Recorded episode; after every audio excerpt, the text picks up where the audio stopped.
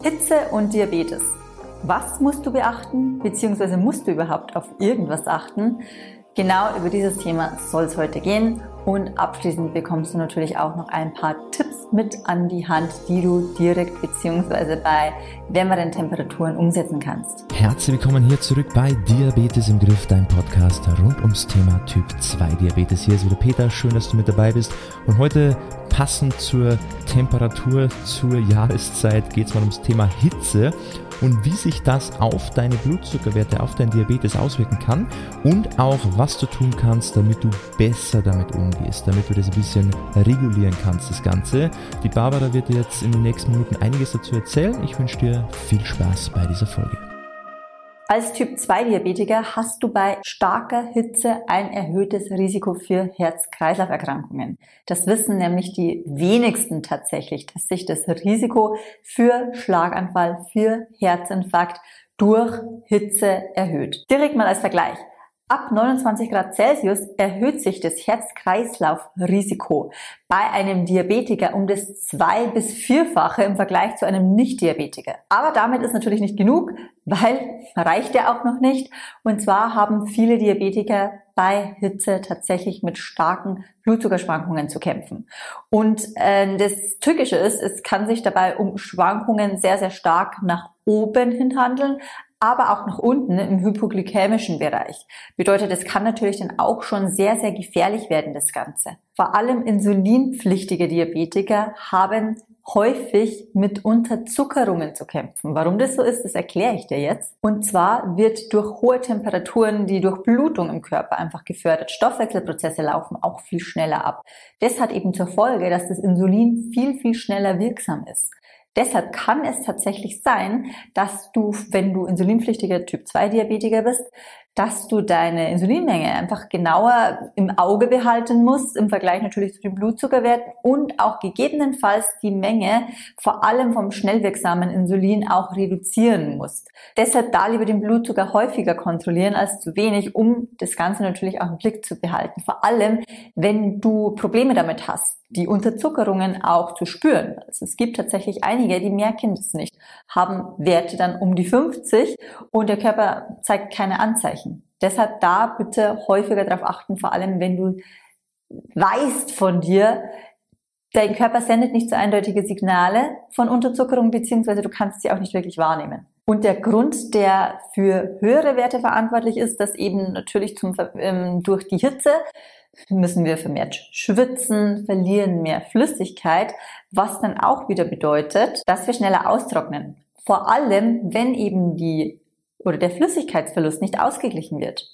Das ist ein sehr häufiges Problem von unerklärlich hohen Werten über den Sommermonaten. Deshalb da unbedingt auf deine Trinkmenge achten. Ganz, ganz wichtig. Weil das Ganze hat natürlich dann auch wieder einen Teufelskreis zur Folge. Du verlierst mehr Flüssigkeit durch Hitze, durch Schwitzen Du trinkst nicht ausreichend, was bedeutet, du hast erhöhte Werte und jetzt kommen wir zum Teufelskreis, erhöhte Werte sorgen natürlich auch wieder, dass mehr Flüssigkeit über den Urin ausgeschieden wird. Sprich, du hast nochmals weniger Flüssigkeit im System. Deshalb wirklich, ich kann es nur nochmal betonen, achte drauf, vor allem an heißen Tagen auf ausreichend Flüssigkeitszufuhr. Auch eine weitere unterschätzte Gefahr ist ein Kreislaufkollaps.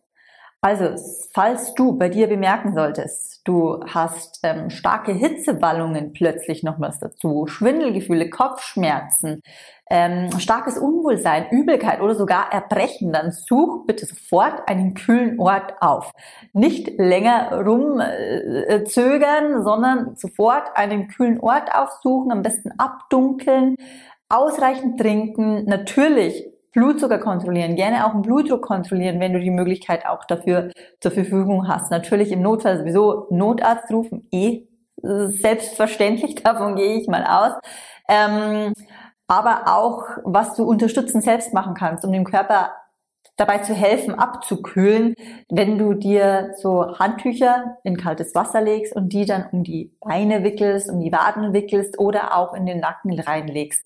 Sehr, sehr hilfreich, um den Körper bei der ja, beim, beim Absenken von der Körpertemperatur zu unterstützen und zu helfen. Auf was solltest du jetzt besonders achten an heißen Tagen oder auch an Tagen, an denen du wirklich merklich mehr schwitzt. Der erste Punkt und auch der wichtigste, der dir wahrscheinlich auch am ehesten einleuchtet, ist tatsächlich, achte auf ausreichend Trinken ausreichend Flüssigkeit.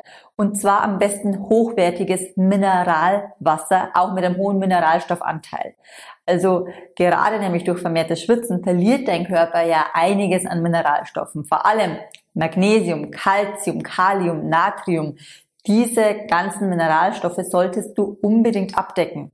Dazu kommt natürlich nicht nur hochwertiges Mineralwasser, sondern dass du auch bei deiner Ernährung vermehrt auf diese Nährstoffe achtest. Also dass du da nochmals viel mehr Wert, wobei du das eh schon machen solltest, aber nochmals viel mehr Wert auf nährstoffreiche Lebensmittelauswahl setzt. Sehr gerne kannst du natürlich auch ähm, ja, Obst, Gemüse bevorzugen, die halt sehr viel Wasser schon an sich enthalten und so deinem Körper auch nochmals nötige Flüssigkeit zuführen. Vor allem, wenn du zu denen oder zu den Leuten gehörst, die sich generell schwer tun mit dem Trinken, dann unbedingt vermehrt Obst, Gemüse und auch Salat integrieren, damit du auch einen Teil deines oder deines Flüssigkeitsbedarfs schon über das Essen abgedeckt bekommst. In einigen Fällen kann es auch sinnvoll sein, dass du gewisse Nährstoffe über ein Nahrungsergänzungsmittel abdeckst, ähm, aber da auch wichtig, nicht irgendwie pauschal irgendwas nehmen, weil sich's gut anhört oder weil die Verpackung schön aussieht, äh, sondern immer in Rücksprache mit deinem Ernährungsberater oder auch mit deinem Coach und dann das dementsprechend für dich angepasst nehmen. Also nicht irgendwie irgendwas. Verzichten solltest du auf isotonische Sportgetränke, einfach weil die meisten einen sehr, sehr hohen Zuckergehalt auch haben. Äh, natürlich muss man sagen, wenn es äh, Gefahr Richtung Hypoglykämie, also Unterzuckerung geht, dann ist es wieder ein anderes Thema. Das ist klar. Aber generell solltest du deinen Körper keine zuckerhaltigen Getränke zuführen, ähm, schon allein, weil du dann deinen ganzen Blutzucker komplett aus der Bahn wirfst. Also das bitte nicht machen und am besten Fall, wie gesagt, auf hochwertiges Mineral Wasser setzen. Da kannst du auch einfach schauen, gibt es ja auch Unterschiede, welche deutlich mehr Mineralstoffe enthalten und welche halt weniger. Wie gerade schon gesagt, wenn du zu den Leuten gehörst, die ein sehr wenig stark ausgeprägtes Durstgefühl haben, dann erinnere dich bitte dran. Stell dir ein Handywecker, kleb dir überall Post-its hin, stell dir die Wasserflasche gut sichtbar hin, dass du das nicht vergisst, dass du das nicht vernachlässigst, weil gerade an heißen Tagen mit viel Schwitzen können es dann schon mal drei bis vier Liter sein, die du trinken musst, die du an Flüssigkeit benötigst, die dein Körper benötigt.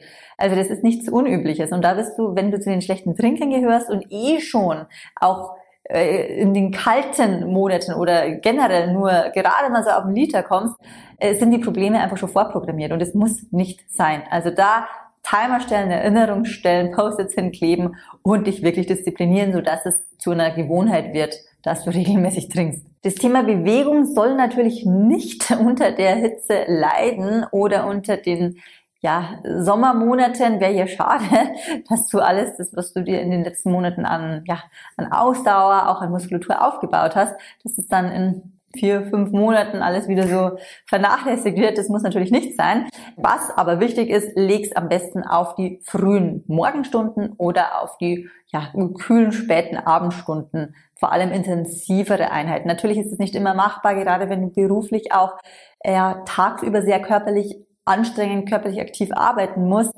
Aber dafür natürlich dann die anderen Punkte, kommen wir gleich noch zu mehreren, ähm, einfach mehr Fokus drauf legen, mehr beachten, aber ansonsten Sport nicht vernachlässigen, Bewegung nicht vernachlässigen, aber halt mit ja, mit guter Körperwahrnehmung, also nicht äh, durchquälen, wenn der Körper schon deutliche Signale zeigt, du deutliche Schwindelgefühle, Übelkeit etc. hast, dann natürlich sofort abbrechen, eh klar, wieder Blutzucker messen, Blutdruck messen, aber ansonsten einfach morgens und oder abends. Wenn es auch zeitlich für dich integrierbar ist oder machbar ist, dann ähm, ja, übernimm doch einfach die Siesta aus dem Süden. Bedeutet, zu den Mittagsstunden, zu der heißen Mittagszeit einfach hinlegen, deinem Körper Ruhe gönnen, am besten in einem abgedunkelten Raum und da etwas ausruhen, erholen und nicht dich ja draußen herumplagen in der Sonne. Auch sehr hilfreich ist gerade, wenn du, wie gesagt, berufsbedingt an, äh, ja, an wärmeren Ort, wärmeren Lokalitäten arbeiten musst, dann schaff vielleicht auch kurzzeitig zwischendurch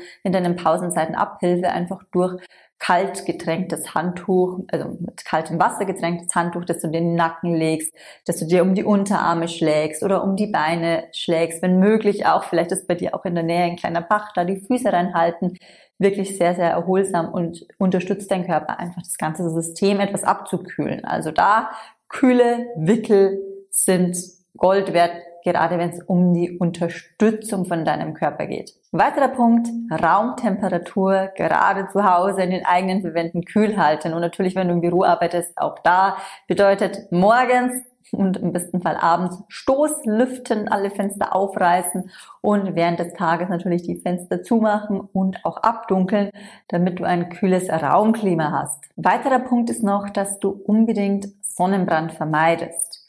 Nicht nur dadurch, weil es natürlich Schäden für die Haut mit sich bringt, sondern auch in Bezug auf den Blutzucker, weil Sonnenbrand ist im Endeffekt eine Entzündung für deinen Körper oder ist eine Entzündung, was bedeutet, dein Körper reagiert wie immer mit Ausschüttung von Stresshormonen. Und was machen die in unserem Körper? Die erhöhen natürlich infolgedessen, weil die Leber angeregt wird, auch Zucker freizusetzen, erhöhen sie auch wieder den Blutzucker. Und dann haben wir halt wieder das Problem von erhöhten Blutzuckerwerten. Also Sonnenbrand, kurz und knapp gesagt, führt zu erhöhten Blutzuckerwerten, weil es für deinen Körper einfach Stress ist, diese Reparaturprozesse ablaufen zu lassen. Und noch ein letzter wichtiger Punkt, das ja viele nicht beachten, tatsächlich einfach vergessen oder einfach gar nicht wissen, die Lagerung von deinem Blutzuckermessgerät, von deinen Teststreifen und vor allem vom Insulin unbedingt beachten. Weil was tatsächlich häufig passiert, schnell, schnell aus dem Auto raus, die Sachen bleiben drinnen liegen, Auto, da hat's halt dann nicht mehr angenehme 20 Grad, 18 Grad, sondern dann deutlich mehr, auch wenn es nur eine halbe Stunde in der Sonne steht. Deshalb da dran denken, also das ist schon mal das Erste. Und im Schwimmbad, wenn du dein Material mit dabei hast, am besten in einer Kühlbox lagern. Generell, also allgemeine Empfehlung, nicht weniger als zwei Grad und nicht heißer als 30 Grad lagern. Die genauen Anweisungen für Lagerungsbedingungen findest du natürlich dann beim jeweiligen Hersteller über das jeweilige Produkt auch vermerkt. Da einfach im Zweifelsfall natürlich nochmal nachschauen, dich schlau machen, dass du dem vorsagen kannst, weil gerade auch Teststreifen können gerade bei falscher Lagerung natürlich auch zu unerklärlichen Werten führen, die du ähm, ja sonst nie hattest. Deshalb da auch auf die Lagerung achten und auch ganz wichtig, dass du im Zweifelsfall, wenn der Wert jetzt extrem hoch ist und du denkst, hey, woher kommt denn das jetzt? Dann einfach nochmals messen und im besten Fall tatsächlich dann auch mit einem Teststreifen einfach aus einer anderen frischen Verpackung, frischen Dose rausnehmen. Dann bist du da abgesichert und ja, bist nicht unnötig unter Stress. Insulin solltest du natürlich sowieso generell im Kühlschrank lagern aber ich denke, darüber wurdest du dementsprechend auch aufgeklärt. Auch wichtig, äh, wenn dein Insulin anders aussieht oder auch so flockig oder irgendwie verfärbt ist, dann natürlich nicht mehr verwenden, auch wenn du es erst noch frisch bekommen hast. So, das waren jetzt die wichtigsten Infos zum Thema Hitze und Typ 2 Diabetes. Ich hoffe, du konntest wieder einiges für dich mitnehmen und ich freue mich, wenn du beim nächsten Mal wieder mit dabei bist.